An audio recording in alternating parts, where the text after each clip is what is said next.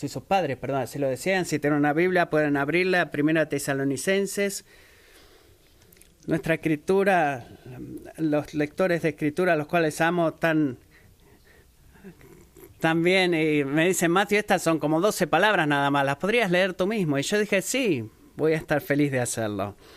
Pero debo decir, verdaderamente amo la manera en la que miembros diferentes de la iglesia pasan a la escritura y escuchar voces diferentes proclamando la palabra de Dios es algo que alimenta mi espíritu. Primera Tesalonicense capítulo 5 voy a empezar a leer versículo 19. Escuchen la palabra del Señor. El Dios que habla. No apaguen el espíritu. No desprecien las profecías. Antes bien, examínenlo todo cuidadosamente, retengan lo bueno. Absténganse de toda forma de mal. Bueno, quizás puedan decir, si tienen sus Biblias abiertas, que estamos cerca del final de nuestro estudio de Primera Tesalonicenses y lo que quiero que sepan que mientras nos aproximamos a eso, planeo seguir y predicar segunda de Tesalonicenses también. La razón por la cual vamos a hacer eso antes de empezar una serie más larga en el Evangelio de Juan en, temprano en el 2020 es que el tema de estos dos libros es muy similar y creo que a veces el problema en el cual nos metemos es que eh, secciones del final de los tiempos, especialmente según de Tesalonicenses, viene porque no leemos y entendemos en todo contexto. Así que quiero que podamos ver todo el contexto en Segunda Tesalonicenses porque el tema principal es vivir con la visión del tiempo final. Eh, es por eso que el, el, gráfico que ven acá arriba, viviendo con la visión del tiempo final, es una conexión. Si ustedes le preguntan a mi esposa, ella les diría que tengo muy poca tolerancia por el suspenso. ¿Algunos de ustedes están conmigo ahora de que tienen poca tolerancia con el suspenso? Eh, no quiero que las personas vayan a las casas estas de, de cacería para pagar dinero para ser asustados. Eh, yo no lo entiendo, para mí es tonto eso, pero mi, mi esposa suele chequear mi pulso cuando miro una película de aventura, es como que me recuesto en mi sofá y porque y no es no es poco común para mí, y he compartido esto con algunos de ustedes, es que ir al final de la novela, el libro que estoy leyendo, cuando alguien, en lugar de empezar en el principio, porque tengo esta desesperada, bueno, es la forma en que he sido hecho, tengo, no puedo disfrutar el medio a menos que conozca lo que pasa en el final, así que leo el último capítulo y digo, bueno, y luego vuelvo y genuinamente disfruto el resto de la novela. Eh, algunos de ustedes sí, soy raro yo, pero bueno, soy así, pero solamente eso es que como he dicho antes, el conocer el final, saber cómo todo se vuelve, inevitablemente cambia tu perspectiva y te da confianza en todos, todos los cambios que hay en el medio. Es por eso que hacemos cosas así. Es por eso que me gusta ir y mirar películas como películas de suspenso, porque bueno, sé que verdaderamente nos asustan y nos ponen en situaciones en las cuales tenemos que empezar a ver, wow, nos están contando el final o no. Pero estoy en, estoy emocionado de que Dios no, no se guarda cosas misteriosas, sino que no nos deja esperando y que nos cuenta el final para que lo podamos saber. No es un don ese verdaderamente. Él no nos deja en el suspenso. Hay muchas cosas que Él no nos dice acerca de lo que va a suceder en el futuro. Es como que podemos decir con quién me debería casar, no, Él está más interesado en relacionarse con nosotros y hacer nuestras vidas más fácil. Pero Él no es un, una persona que nos dice en su palabra cómo vivimos hoy acerca de lo que vivimos y conocemos mañana. Así que en este libro el autor principal, el apóstol Pablo, nos repite mucho de acerca del final, de que Jesús está viniendo.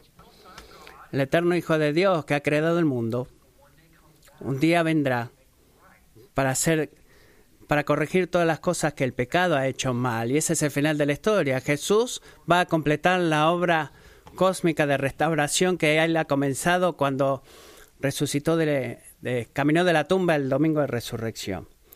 El punto de ese es, es que la maldad será castigada, la justicia será recompensada y el Señor solo será exaltado en ese día. Ese es el último capítulo en la historia y sabemos eso, así que Pablo nos dice en 1 Tesalonicenses 5 versos 6, por tanto no durmamos como los demás, sino seamos alerta. Estemos alertas y seamos sobrios. ¿Qué es lo que está diciendo? La certeza, esperanza de que Jesucristo retorne en el futuro nos debería hacer espiritualmente sobrios ahora mismo para producir fe eh, y amor los unos con los otros. Es por eso que Pablo nos dice, 1 Tesalonicenses 5:11, por tanto, confórtense los unos a los otros y edifíquense el uno al otro tal como lo están haciendo. Por eso que, debido a que Jesús está por volver, por eso, dándonos eso, anímense los unos a los otros. ¿Cómo hacemos eso? Bueno, versículos 12 al 18 hemos estado acá meditando nos ha dado muchos este, ejemplos. Respetemos y honremos a nuestros líderes espirituales. Eh, animémonos los unos a los otros, ayudemos al débil, clamemos por gracia para ser pacientes con, todos, con todas las personas. Debemos regocijarnos siempre como cristianos, cómo orar, cómo dar gracias en circunstancias difíciles, pero hay una forma crítica también en la cual nos animamos y edificamos unos a otros a la vista de el fin, mientras trabajamos en el lado de la gloria. ¿Qué es lo que hacemos diligentemente y usamos y ejercitamos los dones espirituales que Dios nos ha dado? El contexto es importante. Estoy agradecido.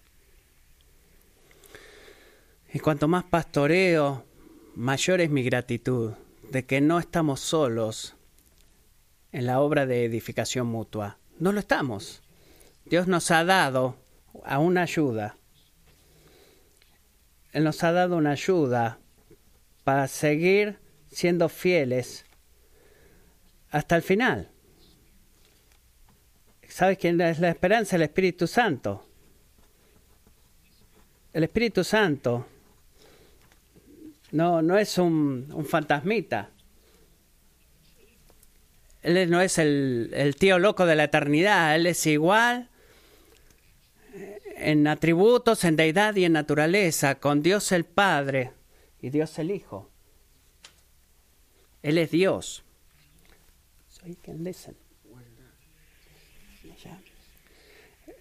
Él no es una esencia diseminada de Dios. O todas las otras cosas que podamos mencionarlas allá. es la acción presente de Dios en el mundo. Él es la luz de la creación de Dios, Él da vida a la nueva creación de Dios y Él es el agente activo de todas las bendiciones de Dios en nuestras vidas, incluyendo los dones espirituales que Él nos ha dado, diseñado para edificar a la iglesia. ¿Qué dice Pedro, eh, Pablo, perdón, 1 Corintios 12, 12, 7? Para cada uno se le da la manifestación del Espíritu o la actividad del Espíritu. ¿Para qué? Para el bien común. Así que Él nos dice que el Espíritu Santo, a través del don que Él nos ha dado, cada cristiano, noten eso, cada uno de nosotros, Él no dice pastores solamente, sino que cada creyente les da el poder a través de estos dones que les da para edificarse uno al otro y, de muchas maneras diferentes. Este, algunos de los dones que Él da son más permanentes, algunos de los dones son más momentáneos. Algunos de los dones que Él da se ven más naturales, algunos más increíbles. Pero con la excepción de aquellos que están entre los apóstoles, que fueron comisionados como testigos visibles de Dios para escribir la escritura, todo el don de dones espirituales sigue permaneciendo en la obra de la iglesia hoy. Y en 1 Tesalonicenses 5, 19 al 22, Pablo se enfoca en uno de ellos, el cual es el don de la profecía. Y él nos surge acá a hacer algo. ¿A hacer qué? A abrazar la actividad profética y el ministerio profético del Espíritu con dos cosas, con increíble anticipación y cuidado discernimiento. El punto principal de esto no es eh, disparar al tío loco, no, sino que es abrazar el don profético del Espíritu con qué? Con ah, ansiosa anticipación y cuidadoso discernimiento. Así que debemos decir esto también, que una de las cosas más increíbles o, dones espirituales más sobrenaturales, la profecía es muy a menudo malentendida y mal utilizada en la iglesia.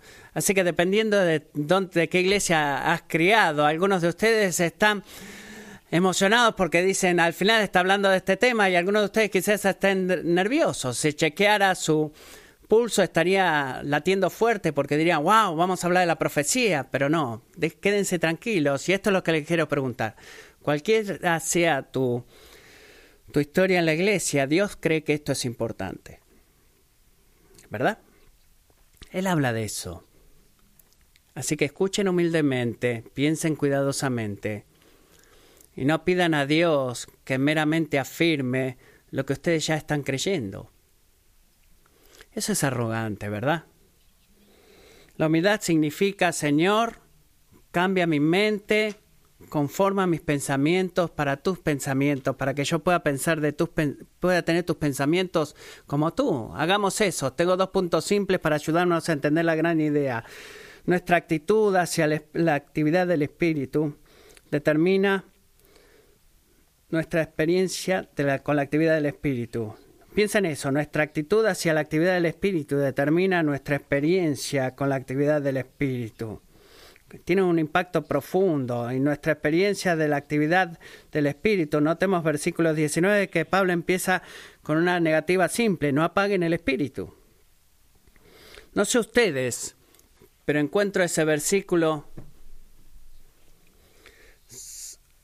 tan sorpresivo y soberano. ¿Por qué? Bueno, a través de la Biblia.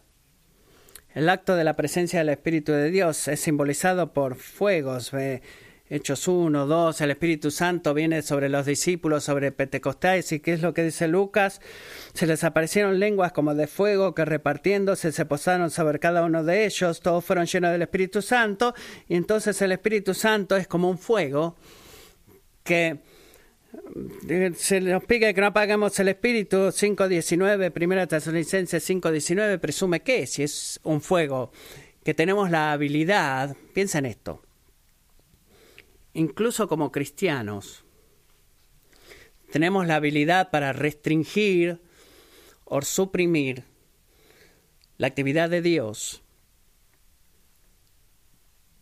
Piensa en eso. Eso es increíble. Porque estamos hablando y recordando de Dios mismo, ¿verdad? el Dios que creó el universo, que te creó a ti, incluso te ha dado vida a tu cuerpo mortal. Él no es un Dios débil, sino que es un Dios poderoso, soberano.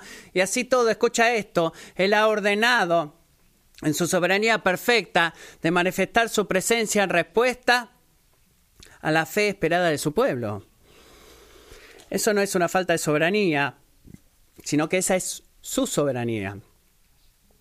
Considera Hechos 4, 29, en los cuales los, este, los discípulos le piden a Dios un espíritu de humildad para que puedan seguir testificando la verdad de Cristo. ¿Qué oraron? Miren, dice, se le, danos... Ahora, Señor, considera sus amenazas y permite que tus siervos saben tu palabra con toda confianza mientras extiendes tu mano para que se hagan curaciones, señales y prodigios mediante el nombre de tu santo siervo Jesús. Después que oraron, el lugar donde estaban, el lugar que estaban ansiosos pidiendo, eh, dice que reunidos el lugar tembló y todos fueron llenos del Espíritu Santo y hablaban la palabra de Dios con valor. Puedes ver eso, su actitud hacia la actividad espiritual determinó su la experiencia de la actividad del espíritu. Contrasta eso con lo que pasó con los residentes de Nazaret. Marcos 6, versículo 5, hablando de Jesús dice que no pudo hacer allí ningún milagro. Solo sanó a unos pocos enfermos sobre los cuales puso sus manos y estaba maravillado de la incredulidad de ellos. Y debemos tener cuidado con esto. Eh, nosotros somos los que controlamos lo que hace el Espíritu Santo o deja de hacer. La respuesta es no. ¿Por qué? Porque tú no eres soberano. Y yo tampoco, y el único que es soberano es Dios. pero la obra y el movimiento del Espíritu Santo es en proporción a los deseos de nuestro corazón para que Él trabaje y se mueva. Sí, sí, Él no actúa en nosotros, a través de nosotros, contristando nuestra voluntad. Él cambiará nuestra voluntad, pero no va a contristar nuestra voluntad. Él trabaja como un caballero. Lo que nos trae la pregunta, ¿de qué forma lo hace exactamente? ¿De qué forma es que nosotros apagamos el espíritu? ¿De que resistimos o suprimimos su actividad? Bueno, de muchas maneras. Pablo nos dice en el versículo 20 una, una gran manera que tiene vista. Versículo 20 dice, no desprecien las profecías. Así que, ¿cómo nosotros nos aseguramos que no estamos resistiendo o suprimiendo la actividad del Espíritu de Dios? Bueno, una manera muy grande de hacerlo es teniendo cuidado de que no despreciemos las, las profecías para no apagar el espíritu. Pero para que todo eso tenga sentido, siento esto en momentos, en momentos como este, siento y me detengo y, dice, pregunto, ¿qué, ¿qué quiere decir la profecía? ¿Qué es la profecía? Tomémonos un tiempo entonces para revisar lo que la palabra dice acerca de la profecía. En el Antiguo Testamento, un profeta era quién? Un mensajero divino apuntado por Dios para hablar o profetizar, perdón, la palabra de Dios, un mensajero divino para profetizar las palabras de Dios. Según de Samuel 25, el Señor envió un mensaje por Natán el, eh, Natán el profeta. Jeremías 1.9, el Señor dijo al profeta Jeremías, he puesto mis palabras en tu boca. Así es lo que hace el profeta. Y lo que el profeta dice, lo dice Dios. Es por eso que hay profetas como Jeremías o Isaías que pudieron escribir escritura. Dios inspiró su palabra, puso palabras en su, en su boca para que sus palabras fueran palabra de Dios. Y llevaron su palabra. y esa es la manifestación de su autoridad. Y él le dijo a los israelitas en Deuteronomio 18, 19, y sucederá que a cualquiera que no oiga mis palabras que él ha de hablar en mi nombre, yo mismo le pediré cuenta. ¿Por qué dice eso? Bueno, porque el desobedecer a un profeta era desobedecerlo a Dios mismo. ¿Por qué? Porque la palabra de Dios entregada a través del profeta era perfecta. Ese es el porqué. Y los apóstoles, y vamos a ver en el Nuevo Testamento, ejercitaron un tipo de autoridad de la misma manera en el enseñar y el Señor les dio poder para hablar lo que ellos querían que hablara de la manera correcta, justo como los profetas lo habían hecho antes que ellos. Pero en el día de Pentecostés, en Hechos capítulo 2, la profecía cambió. Muchas cosas cambiaron, pero la profecía cambió. Cuando el Cristo resucitado derramó el don del Espíritu Santo en la medida de un nuevo pacto. El don de profecía no fue confinado a un selecto y limitado grupo. Todo el pueblo de Dios fue lleno con el Espíritu y se le ha dado y ha sido empoderado por el Espíritu con dones espirituales, incluso en muchos casos con el don de la profecía. Y cuando el don de profecía fue repartido, la naturaleza del, don cambió también. Y eso es muy importante que lo entendamos. ¿Dónde vemos eso? ¿Cómo saben que no es bueno otro hombre que va a empezar una profecía de vuelta? No, Primera de Tesalonicenses 2.13, algunos capítulos antes, noten que Pablo le da gracias a Dios que cuando que los tesalonicenses recibieron la palabra de Dios que oyeron de nosotros, la aceptaron no como la palabra de hombres, sino como lo que realmente es, la palabra de Dios, la cual también hace su obra en ustedes los que creen. Claramente, ¿qué tomamos de esto? Los tesalonicenses no tuvieron problema en despreciar o en tener en poca cuenta la palabra de Dios. Ellos vieron que Dios, Pablo era un ejemplo, de aceptar y abrazar la palabra de Dios. Así que la verdad de que le dijo a la misma gente tres capítulos antes, no desperdicien la profecía, no subestimen la profecía, fuertemente sugiere que, que la profecía no era lo mismo como la palabra de Dios y en verdad cuando examinamos la carta de Pablo a los Corintios, especialmente los capítulos 12 al 14, descubrimos exactamente eso, una clara distinción, una clara distinción entre la palabra apostólica y la palabra profética en la forma de mandamiento a los corintios a usar la palabra apostólica, la palabra de la escritura, para probar y evaluar la palabra profética. Las, cosas diferentes, 1 Corintios 14, 37, si alguien piensa que es un profeta, eh, había muchos que se apuntaban como profetas en Corintios o espiritual, reconozca que lo que les escribo es mandamiento del Señor, dice Pablo. Pero si alguien, incluyendo todos estos profetas, no reconoce esto, él no es reconocido. Él no reconocía esos tipos de profetas porque son cosas diferentes, no tienen la misma autoridad.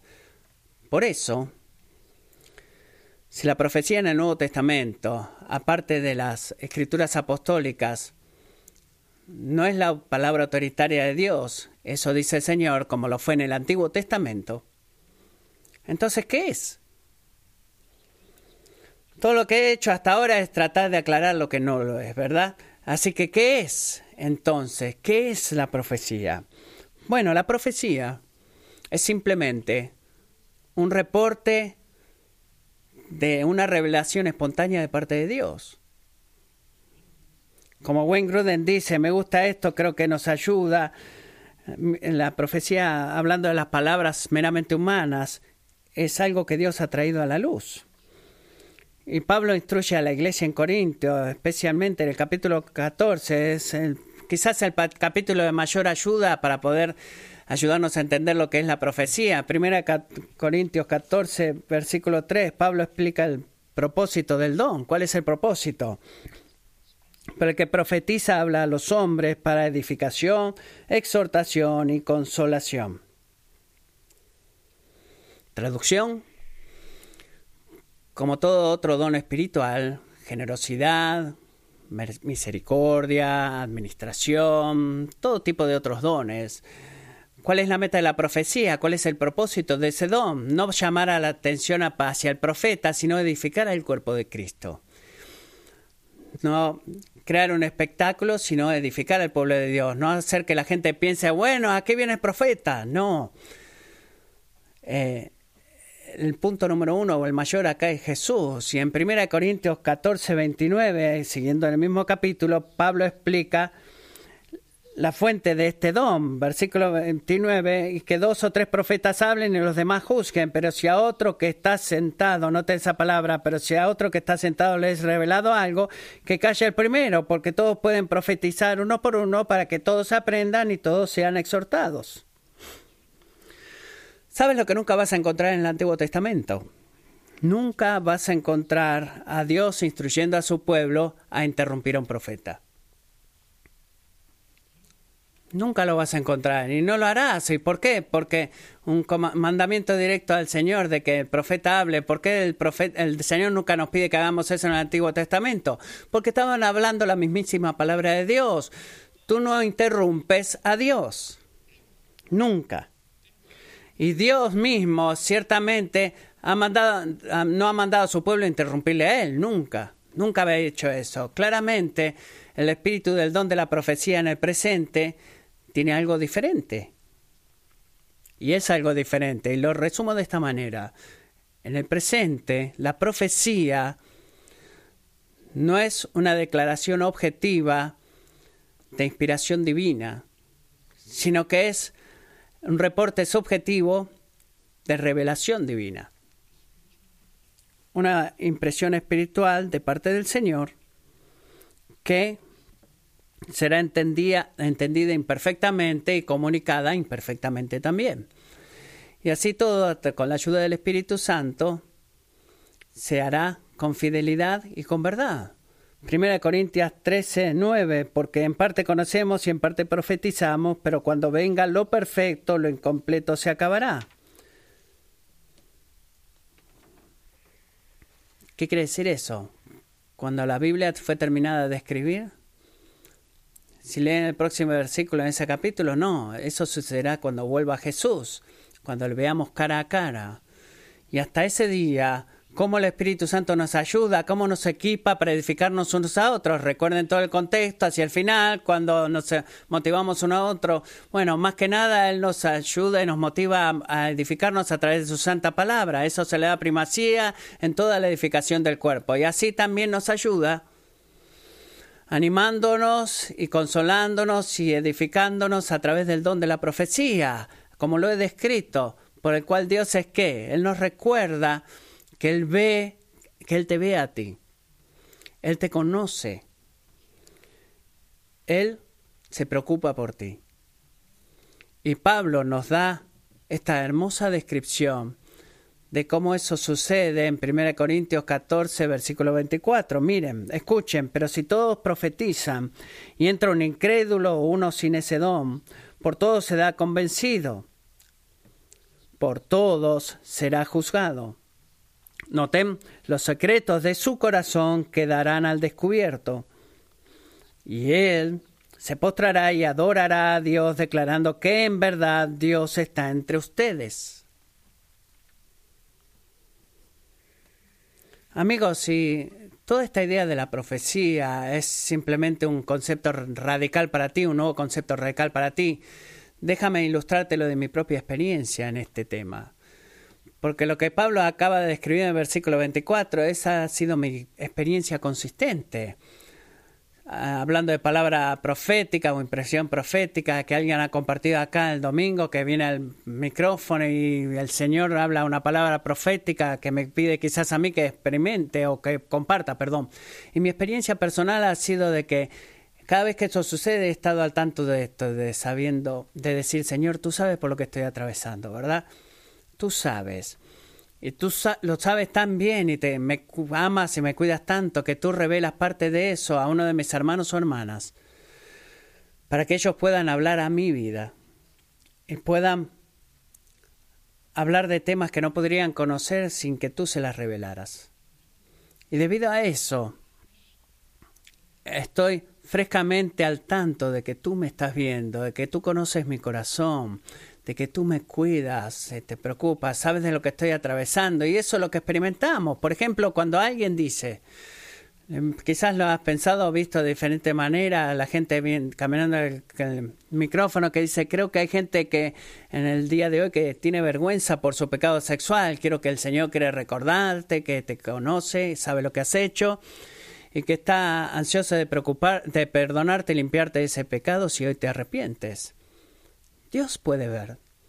Y Dios lo sabe. O quizás has escuchado a alguien que diga algo así. El Señor puso en mi corazón un grupo de personas que se siente incapaz de amar a alguien en su familia. Y te sientes atrapado, te sientes mal por eso, pero creo que el Señor te quiere decir que consideres la obra que mi hijo ha hecho por ti. Recuerda que cuando tú no tenías esperanza de restauración o de restaurar tu relación conmigo, yo me he movido he trabajado, e intervenido de manera sobrenatural a tu favor. Quizás no lo sabes lo que el futuro eh, tiene para esta relación, pero hijo o hija, tú me conoces a mí, así que confía en mí, sabiendo que lo que es imposible para el hombre es posible para Dios. Eh, ¿Tiene algo, algo que ver con algo que he escuchado hace tiempo corto? No, pero son ejemplos de cómo el Señor a través de la palabra de profecía o de revelación nos recuerda que Él ve todo y que se preocupa por nosotros.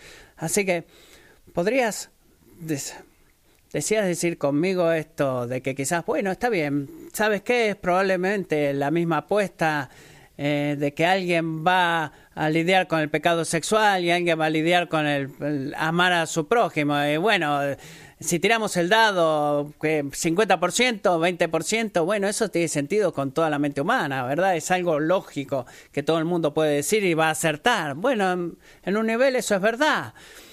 Es esa apuesta que podemos hacer, pero verdaderamente es el elemento relatorios de la intervención sobrenatural en la específica necesidad del momento y la correspondiente obra del Espíritu Santo interviniendo en ese momento en nuestros corazones que distingue el don de la profecía del don de la enseñanza. existe esa naturaleza de en el momento, en lo que es la profecía, en la revelación caracterizada en la cual Dios está haciéndose cargo de lo que está sucediendo en este momento. Es una línea de tiempo la que la profecía se da. La profecía es algo que Dios revela espontáneamente lo que Dios trae a la mente para edificar la iglesia. ¿Qué quiere decir la profecía? La profecía que, que es mala. Piensa en esto. La profecía mala.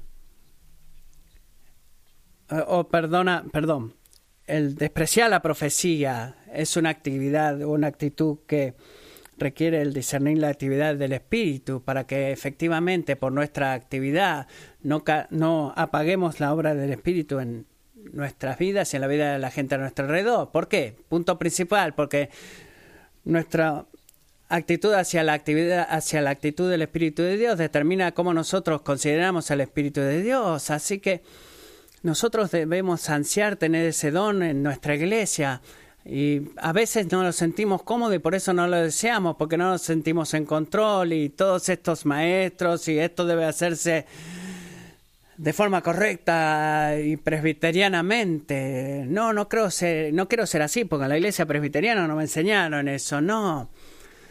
Pero despreciamos la profecía. Cuando el Señor nos da una palabra profética, eh, en lugar de sentir que quizás lo hagamos incorrectamente, nos quedamos callados. Si hacemos eso, despreciamos la profecía.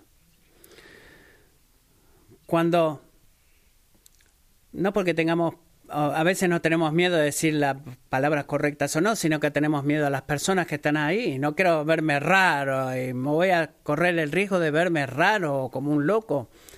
No, mejor me quedo callado. Y eso es egoísmo. Despreciamos la profecía cuando escuchamos la palabra profética y no consideramos lo que Dios quizás nos esté diciendo a nosotros a través de esa palabra profética.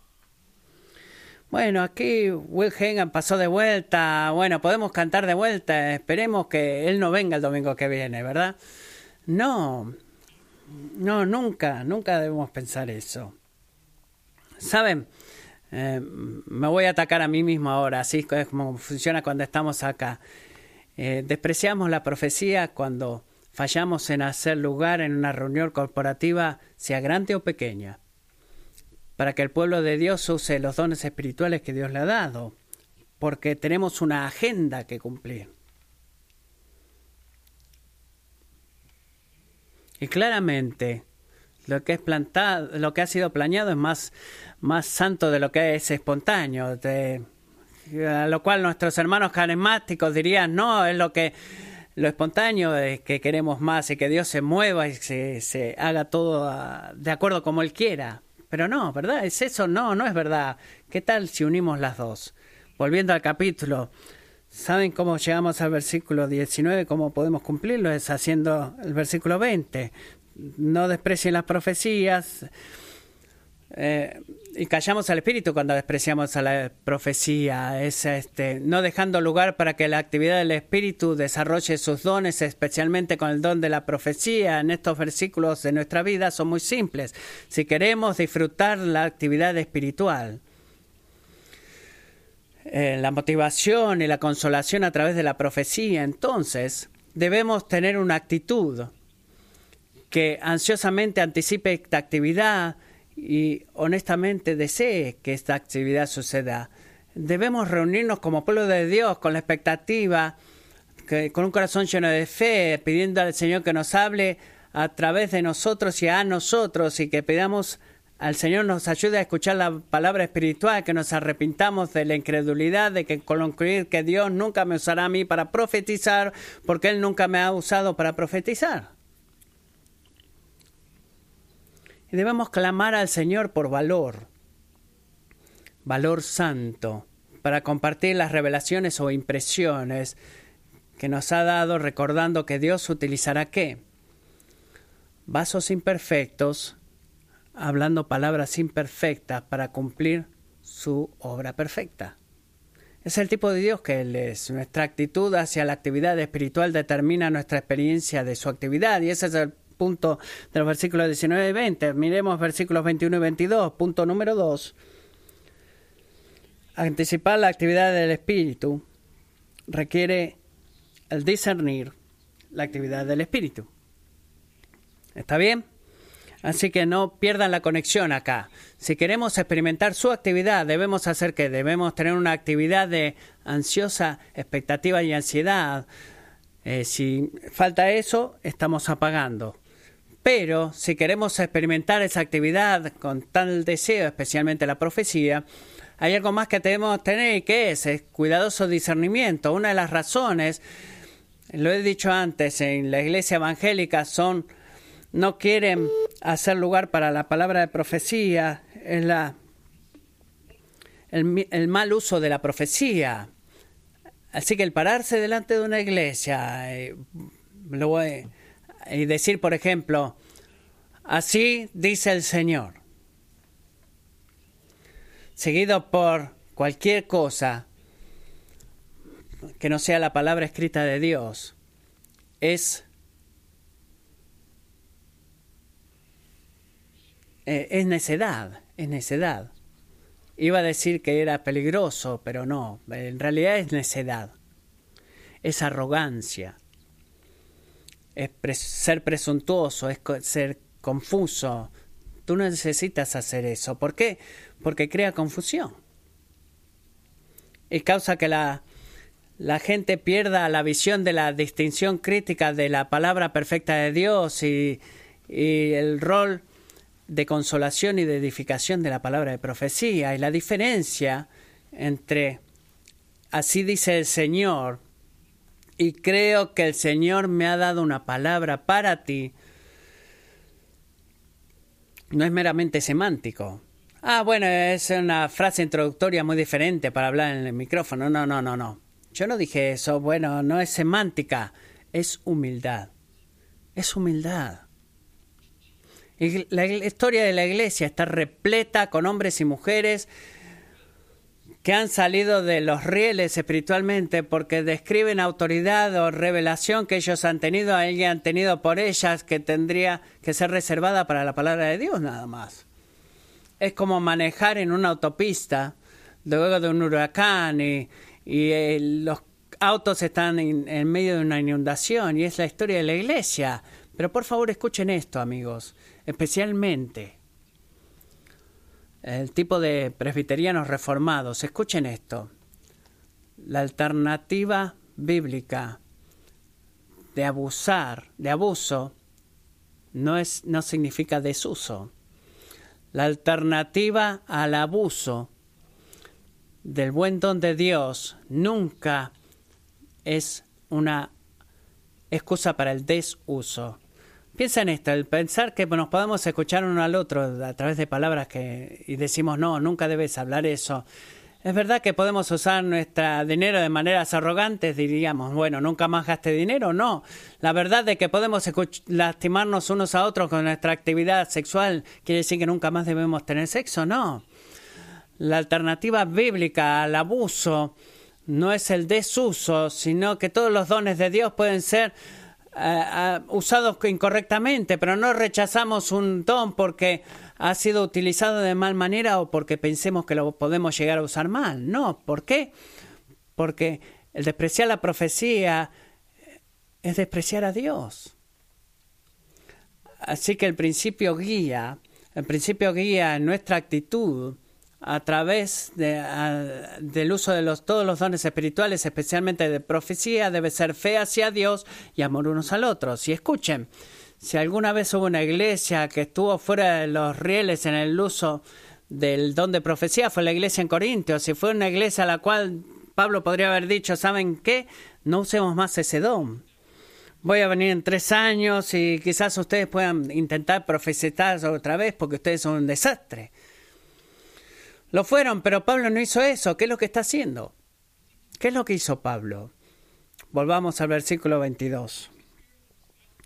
No apaguen el espíritu, no desprecien la profecía, pero antes bien examínenlo todo cuidadosamente, retengan lo bueno, absténganse de toda forma de mal. también lo pueden traducir que todo tipo de maldad. No dejen el versículo 22 fuera de contexto en esta escritura.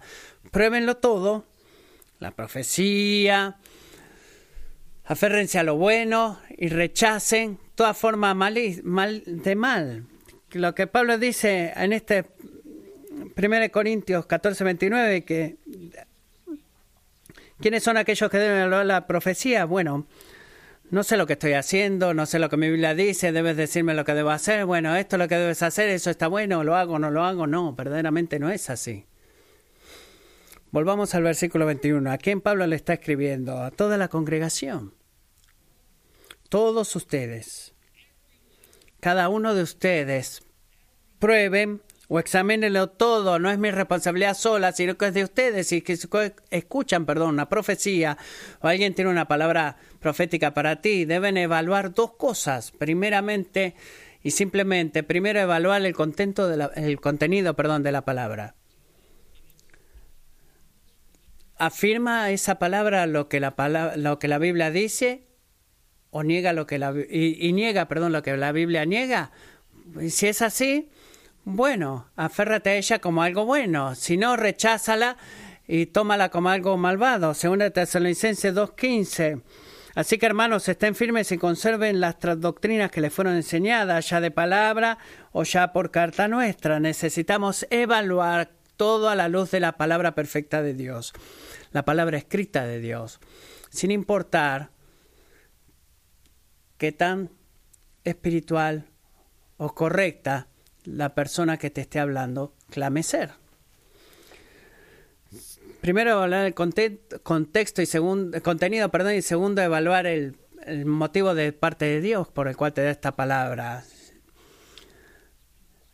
Debemos que pedir y preguntar si la profecía es compartida de una manera que edifique, que, que, anime, que aliente, que consuele a aquellos que la están escuchando, o si está siendo entregada con arrogancia, con presunción, o con un aire súper espiritual y de arrogancia que te hace a ti estar más al tanto de la persona que dice esa profecía que de Jesús. ¿Quiere decir eso que cada palabra profética te va a hacer sentir bien acerca de ti mismo? ¿Sí? No vengas a mí, por ejemplo, dirías, no, no me sentí particularmente amado por esa palabra que acabas de decir. Me sentí con convicción, me sentí culpable. Oh, Dios mío, los secretos de mi corazón han sido revelados. Bueno, sí, la verdad es esa, porque eso es lo que es. Ese es el punto, ¿verdad? La convicción viene de parte de Dios y te va a edificar si tú respondes humildemente. Amo como Gordon Fee pone estas dos palabras en la responsabilidad corporativa. Dice, debido a que tales declaraciones son del Espíritu Santo, no deben ser despreciadas, pero también porque tales declaraciones provienen de vasos meramente humanos, deben ser probadas. Así que experimentar la actividad espiritual requiere discernir la actividad espiritual y mientras nos preparamos para terminar, déjenme darles dos maneras en las que puede salir mal en nuestra prueba y discernimiento. Primero, podemos pensar que la palabra profética es inválida a menos que sea, a menos que sea acompañada de la lectura de una porción de la escritura. Pablo nunca dijo eso, ni tampoco nosotros deberíamos requerirlo.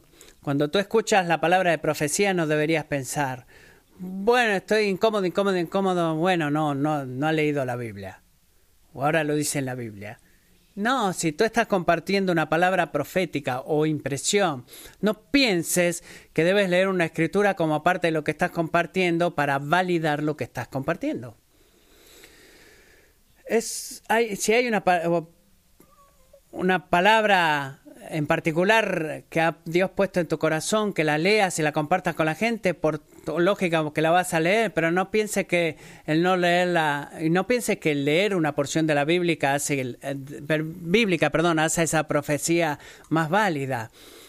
Y tampoco, segundo, no pensemos que la palabra de Dios este, que debe revelarse y, decir, ah, bueno, he sentido eh, es un escalofrío en mi espalda porque sentí los brazos de Dios abrazándome, que esa palabra profética debe provocar esas cosas para que sea profética. No, no debe ser así. ¿Puede el ministerio profético tener eh, efectos emocionales y físicos? Sí, por, por supuesto. El Dios que creó a la persona está hablando con esa persona. Podría hacerlo y puede serlo, pero el impacto emocional o físico no hace a la profecía bíblica, precisamente. No siempre es así. Se corresponde, así como tampoco la lectura de la palabra de Dios la hace bíblica la profecía bíblica. Pero por favor, noten esto, que las mismas personas a las cuales se les ha dicho que no apagan el espíritu ni desprecien la profecía son las mismas personas a las cuales se les pidió que prueben todo. Es muy desafortunado, incluso en la iglesia, incluso iglesias como nosotros, ese eh, tener el tipo de personas carismáticas que mueven la bandera pentecostal y dicen no, no apaguen el espíritu, no apaguen el espíritu, y después están aquellos que del tipo reformados eh, he ido al seminario bautista del sur y bueno, pruébalo todo, pruébalo todo. Bueno, me preocupa un poquito, ¿no? Listo. Estos no están en orden, debe hacerse todo en orden, debe hacerse todo con cuidado. Amigos, el Señor nos da, no nos da a alguno de nosotros la responsabilidad de eh, desear los dones espirituales y al resto de nosotros la responsabilidad de probar todas las cosas. Si tú eres cristiano, Dios te ha dado a ti, a todos nosotros, la responsabilidad colectiva de honestamente desear los dones espirituales, especialmente el de profecía, y todos nosotros probar, probar todas las cosas, probar todos esos dones. Tú no puedes escoger.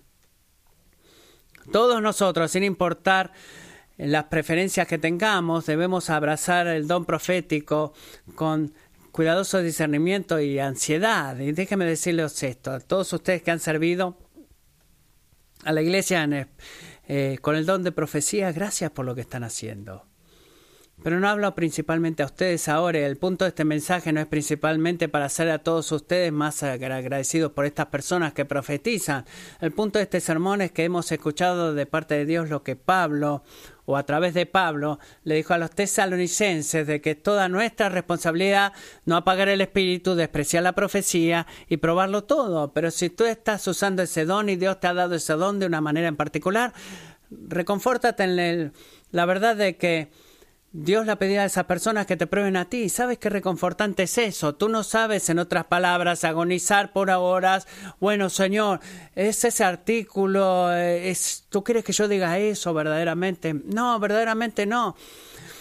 Eh, habla con valor y con libertad humilde, sabiendo que tu meta no es ser un profeta perfecto, sino que tu meta es ser fiel y confiar en Dios a través del Espíritu que te ayude a hablar con fidelidad y, a testificar con fidelidad. Mi mayor preocupación por nuestra congregación, si quiero ser franco con ustedes, y he sido muy franco en el día de hoy, no es fallar en poder probar la profecía. Eso puede cambiar. Eh, creo que fallamos en probar la profecía. Podría dar un sermón diferente en 10 años y creo que lo haré. Pero mi mayor preocupación es quizás algunos se cuenten a sí mismos como personas que no pueden ser usadas por Dios para compartir una palabra profética porque nunca lo hiciste antes. Y segundo, por favor escucha esto, adoptar un deseo eh, de que pase, una, una, alegría si pasa y una tristeza si no pasa, una actitud hacia la profecía que apague al espíritu por la falta de deseo en nuestros corazones. Los dones espirituales no son opcionales, amigos, no son en la lista de menú como posibilidades de los cristianos de que pueden elegir cada cristiano qué hacer o no. Son esenciales si queremos seguir dando fruto como iglesia. Individual o corporativamente no podemos cumplir nuestra misión evangélica sin esos dones. Ayudamos a la gente a crecer no podemos ayudarlos sin esos dones. Dios sabe lo que necesitamos si no nos has dado dones superficiales, sino que nos has dado dones misioneros y críticos, incluso el don de la profecía. Y no conozco a ningún cristiano que pudiera decir, creo que el regocijo, y me regocijo siempre y puedo dar gracias en todas circunstancias, y es algo que Dios quiere, quería que Dios haga en el siglo primero, así que voy a dejar, no lo hago yo eso, no, no me voy a gozar. Y si eso es así, entonces, ¿por qué no decimos eso en los versículos 16 al 18, creemos que sí es verdad en el versículo 19 al 22, que eso es algo del siglo primero y ya no sirve más. Toda la secuencia de imperativos y la conclusión de Pablo en esta carta a los primeros tesalonicenses es, es tan válido para hoy y en el presente para nosotros como lo fue siempre. Así que la actitud bíblica hacia los dones espirituales es clamar a Dios, a Dios, pero con precaución. Porque cuando se trata de la profecía, el camino que Dios nos ha llamado a seguir es marcado por tu anticipación y el cuidadoso discernimiento. Así que que el Señor nos haga ese tipo de personas, iglesia.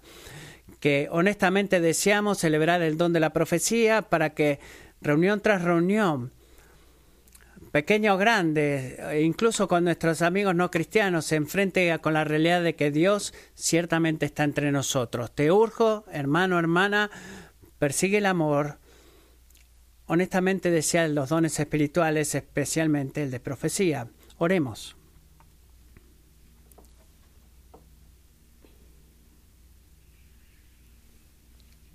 Padre Celestial, este ha sido un tipo de ejercicio em, como si fuera de querer aferrarnos a una manguera de bomberos que está abierta. Pero te pido, Señor, que si nada más de este sermón va a quedarse que eh, en nuestras mentes, que cause estas preguntas, que hagamos preguntas, danos humildad, que no sean confinadas o que no confinen las formas en las que tú nos usas a nosotros, a lo que sea cómodo nada más o histórico Queremos que tú nos uses como tú quieras usarnos. El Señor ora en este momento mientras cantamos y pidiéndote que nos llenes más con tu espíritu, que tú derrames dones espirituales en esta iglesia. Mientras oramos en esta mañana o en este mes, que nos podamos enfocar y orar domingos a la noche para que tú derrames tus dones espirituales, que tú los derrames en esta iglesia. Señor, no queremos eso porque queremos ser súper espirituales. No queremos eso porque queremos ser un tipo de cristianos mejores.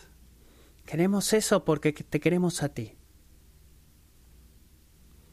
Y creemos en ti cuando tú dices que tú nos amas tanto que tú eres fiel para dar dones del Cristo resucitado para edificar un cuerpo para Cristo. Señor, usa esto como quieras, Espíritu de Dios.